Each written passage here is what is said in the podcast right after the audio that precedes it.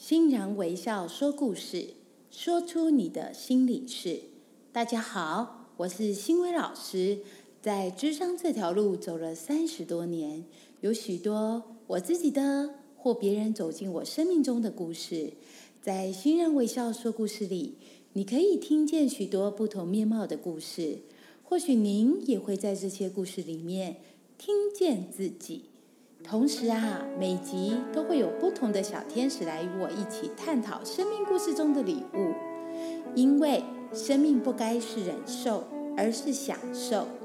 希望每一个好故事都能成为我们每一个人生命中的祝福。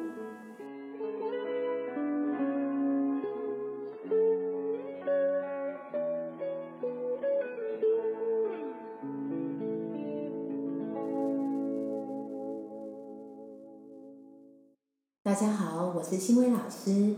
今天的新阳微笑说故事啊，要来和大家来聊聊一个十四下的教养心理的议题。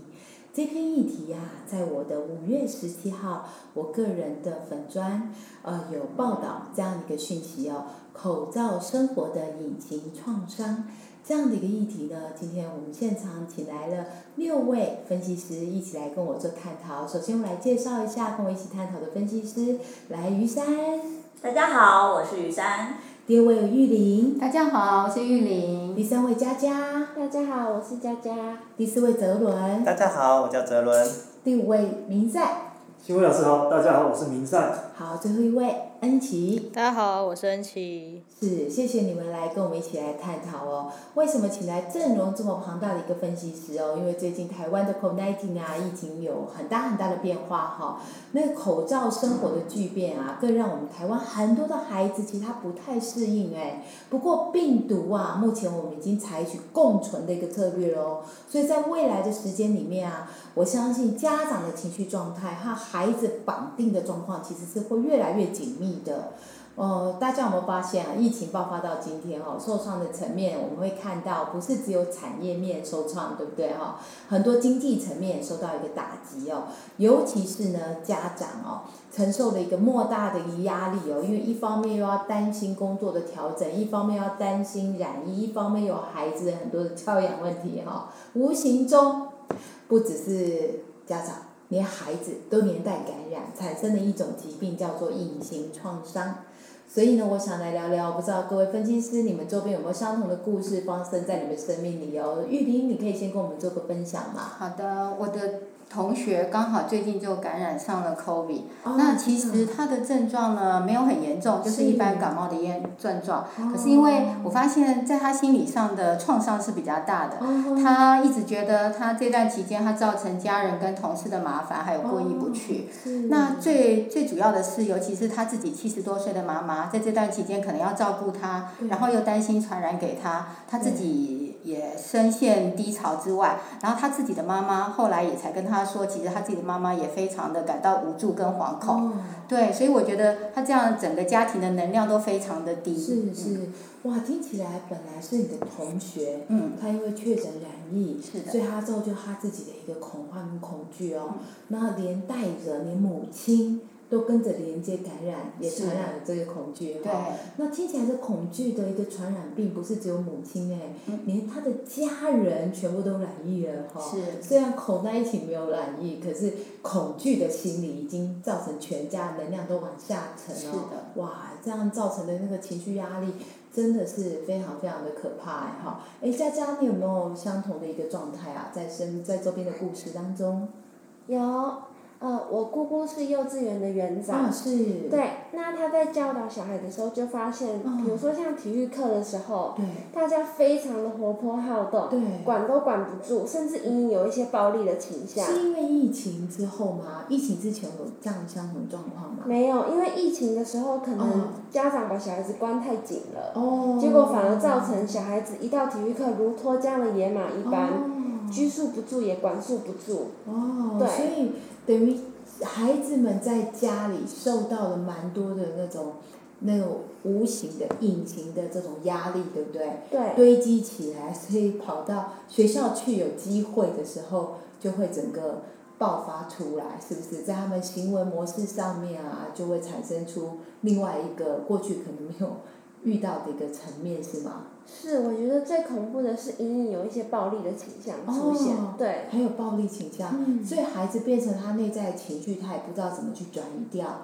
也不知道怎么抒发，所以造成在人际关系当中，他用情绪去做人际关系的驾驭，所以对产生出更多可能我们过去在孩子身上看不到的一个故事哈。哇，这个故事真的影响很大哎！我想应该不只是孩子，或者是家里这个传染病的一个感染影响哈。其实就像我这篇文章里面有提到哈，不只是这个感染者，甚至时间一直累积长了之后，你们有没有发现这个感染源这个隐形创伤还可能累积其他的问题？就像我在文章上写哦，近期我收到很多很多家长的另外一种压力耶，哦，那个压力是来自，嗯，他本来在这个环境里面就有一个很大恐慌的，就孩子又放到家里来，结果到家里来了之后呢，本来教养啊、学习呀、本来只要在家里照顾孩子的教养，现在那个学习本来是学校可以一起协助的部分，现在学校都已经呃好像有点没办法了哈，都自学了嘛，所以孩子回到家里面啊，很多家长就跟我反映说啊，老师怎么办啊？我不会做课表哎，还有家长跟我讲说，我该如何去帮忙去设定这个学习目标，甚至有家长每次都跟我讲说，他因为是大家都在划手机嘛，他就看到某个部落客分享自己怎么带孩子创作的实作教学，他就开始觉得我是不是一个很不尽责的家长？我怎么这些都不会？我不知道你们有没有这样延展出来的一些故事状态啊？那个于山老师，因为你有进进进学进班嘛，进校嘛，有没有收到类似的状态，或者是因为疫情而延展出来的另外一种情绪、更焦虑、更紧张的状态有吗？这边有没有这样类似的故事？我这边比较常听到一些朋友，是。然后来跟我分享说，最近因为他的孩子都在家里面，呃，就是做这个线上的学习，哦，对。但后来呢，搞得说他比他的小孩还忙，因为要怎么连上网，可能就是一个很大的问题。哦。然后再接着呢，以前都有学校老师帮忙管得住他，可以乖乖的学习、教学，然后甚至做功课。可是现在呢，他在家里就要同时扮演这样子的角色，所以他除了要做自己的工作，线上开会，他同时还要管住他的的小孩，同时做线上的课程。那压力又更大哈。他就觉得非常烦躁，然后常常提到说，到底是我在做功课，还是我小孩在做功课？所以疫情其实带来的第一个是一种恐慌，而恐慌造就第二个议题，就是我们很多生活因应着这个疫情的需求而做了一些节奏脚步的改变。那节奏改脚步的改变又跟过去不太一样，又面对到第二个恐慌，这种恐慌是来自另外一种不适应的一种紧张性的部分哈、哦。这恐慌加上这样一个紧张，我不知道在座各位的分析师们，你们临床上有没有遇到不一样的？因为这样子撞击之下产生了另外一种延伸性的议题。那个恩琪，你可以来跟我们分享吗？有没有遇到类似的状态啊？呃，我是很明显的看到，大家在社会面上，只要一点风吹草动，就很容易造成抢购。比如说，呃，前些时候可能纸张有人开始传说要变贵了，大家就开始疯狂的抢卫生纸啊，或者是鸡蛋状况这种，大家开始抢购，很怕自己的生活会没有办法过，这种恐慌心态变得很明显。真的真的，我我就想到之前其实口罩也是哈，开始在去年前年度就是口罩哈，然后口罩造成很多那种品质不好的口罩，大家还是急着要去抢购，好像没有口罩啊、就会有一些什么状态，也造成很多那种社会另外一种黑暗面的一个。产生哈，那这恐慌其实，在近几年来物资的部分，尤其最近又有一些战争的状态嘛，哈，所以造成更多的那种物资啊，大家的匮乏跟缺乏，也另类的也造就了很多产业面的一些变化哈。我想，如果再继续这样下去，其实这个隐形的创伤，会不只是疫情开始所带来的恐慌哎，它那个紧张焦虑再持续下去，其实会影响的范围是更大哎。我不知道明善，因为今天来宾还有我们的明善哈，明善有没有呃有没有收到类似的一个状态？有没有什么故事想跟我们分享啊？有的，就是我身边有一位朋友，那在其实他在两年前疫情刚进来，那时候台湾的防疫做得非常好，啊，其实有些有确诊的基本上都是境外引入，那他也会因为这样子去怪罪到对方说，诶，啊自己都确诊的情况下，为什么还要回来害大家？他会有这样的一个非常的一个暴躁的一个负面情绪。是。然后到现在，其实大家已经可以知道说，诶，其实本土已经开始慢慢的要呼吁说，政府已经呼吁说要跟病毒有一个共存的状态。那他好像也没有接收到说这样的一个讯息面，而是导看见了这样的一个数字，然后就一直去批判政府的一个施作不力，跟确诊者为什么自己确诊了却还要出外，为什么不好好的在家做一个呃自我隔离的状态这样。OK，批判性的声音其实越来越多哈，也其实在我自己身边的几个个案临临时的个案当中，我也听到很多，尤其我在辅导的企业里面哈，我也可以听到很多企业人哈跟我反映的是企业内部的一些企业氛围。甚至很多黑暗面心理诱发出来的很多一个变数，好像是在这两年的比重真的越来越多哎，哦，所以你会发现说，不是只有我们在那个自己过去面对疫情的这件事，它诱发出来人跟人之间传递当中，如果再继续这样负向的话，哇，这疫情创伤真的是越来越扩大哎。那那玉玲，我也想拉回来跟你聊聊，因为我知道你自己本身也是一个带孩子的妈妈嘛，哈。然后自己有孩子，那我想问问看哈，因为今年度跟去年度，我知道你的生涯做了一个小小的转变，然后让自己从一个呃不是全职的妈妈，慢慢调成一个以全职妈妈为导向的一个妈妈哈。所以我想问问看，有没有在这一块，就是在这个压力，就是我刚刚说这个压力当中，你有没有有没有相同的压力源啊？有啊，当就像老师刚刚提到的，在划手机的时候看到其他播客，哇。很充实的在家带小孩，你就会觉得自己是不是不够尽责？对，所以同样会有这样被比较的感觉。然后是不是啊？小朋友的求学的部分呢？学习的部分是有被因此而落后？是。对，会有这种担心跟压力。是是是，所以我们可以发现一件事哈，疫情带来的影响范围当中，其实它是不断扩大延展的哦。那我们必须来思考一件事：如果疫情我们要共存的话，那么这一份我们所谓的恐慌或紧张这件事情，它也会跟我们一直存在着。那我们怎么来去好好的协助我们自己的心，好好的来去做这份驾驭，然后好好的让自己在每一份呼吸当中活得更快乐？我想请那个那个泽伦来跟我们聊聊哈，因为我知道你刚刚在前面有跟我分享说小朋友的故事嘛，小朋友的。那个同学染疫，所以造成阿公那边很紧张，对，然后也造成孩子开始怀疑自己是不是有做错事的一个状态嘛，哈。没错。那后来你怎么去跟孩子沟通，让孩子这地方还有家里的氛围可以缓冲下来？你做了哪些事情啊？哦，首先呢，我先透过那一些正向的语言去跟小孩子聊这块这这个区块，让让他知道说他自己是 OK 的。后来小朋友经过我的聊天之后，他反而去鼓励阿公说不要那么紧张哦。OK OK，你你这段话让我想到一件事哦，文内有写，我说 Google 去年啊在搜寻字当中哦，有一个字词哦，非常多人搜寻叫身心健康。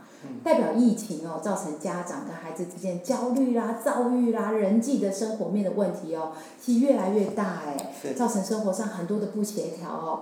所以呢，在我文章里面有写到，其实有三个步骤是可以帮助的哦。第一个步骤就是刚刚泽伦说的非常好哦，带着孩子去做一个重新定义，来定义一下呢，这过程当中是不是他其实可以收到礼物的哦。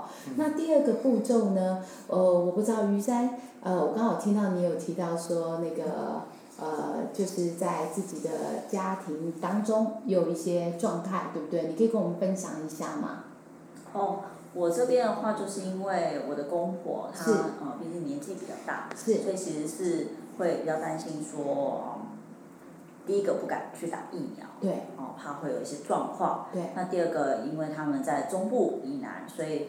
呃，那边的这个感染人数相对相较之下比较少一些。那因为我身处于桃园，桃园其实就是我们的这个国门嘛，就是感染程度应该是相相较下是高的，所以他就很担心说，啊，我这边呢会把这个疫情的部分呢带回去，影响到啊两位这个长辈的这部分。那这种担心情况呢，也会间接影响到我的另外一半，然后让他也会觉得，哦，那这样子的话，是不是我很容易就会确诊了？嗯。我是不是会就是很容易就会呃得到这样的状况，然后会很不舒服，可能就还会有呃更。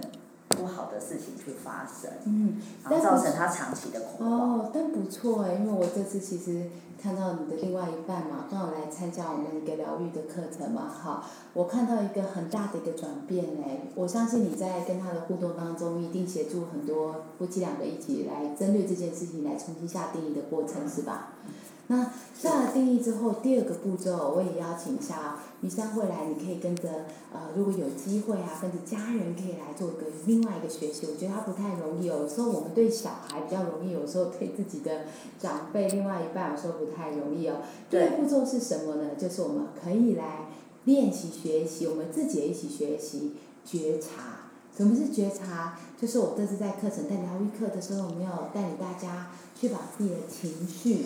去认识，去说出来，因为这情绪如果不去觉察到的时候，自己进入了恐慌，可能不知道自己已经跑进那个领域里面了，就越来越慌乱。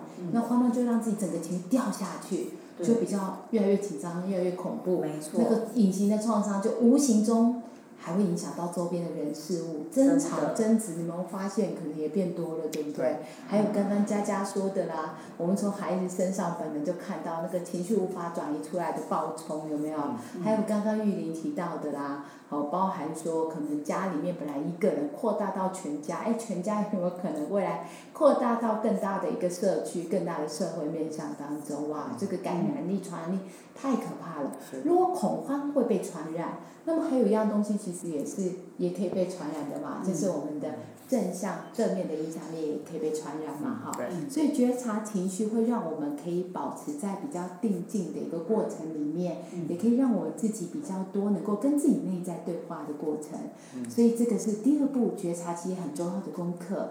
那除了觉察之外，我们心中其实有那压力源一直压抑在身上，其实会出事的。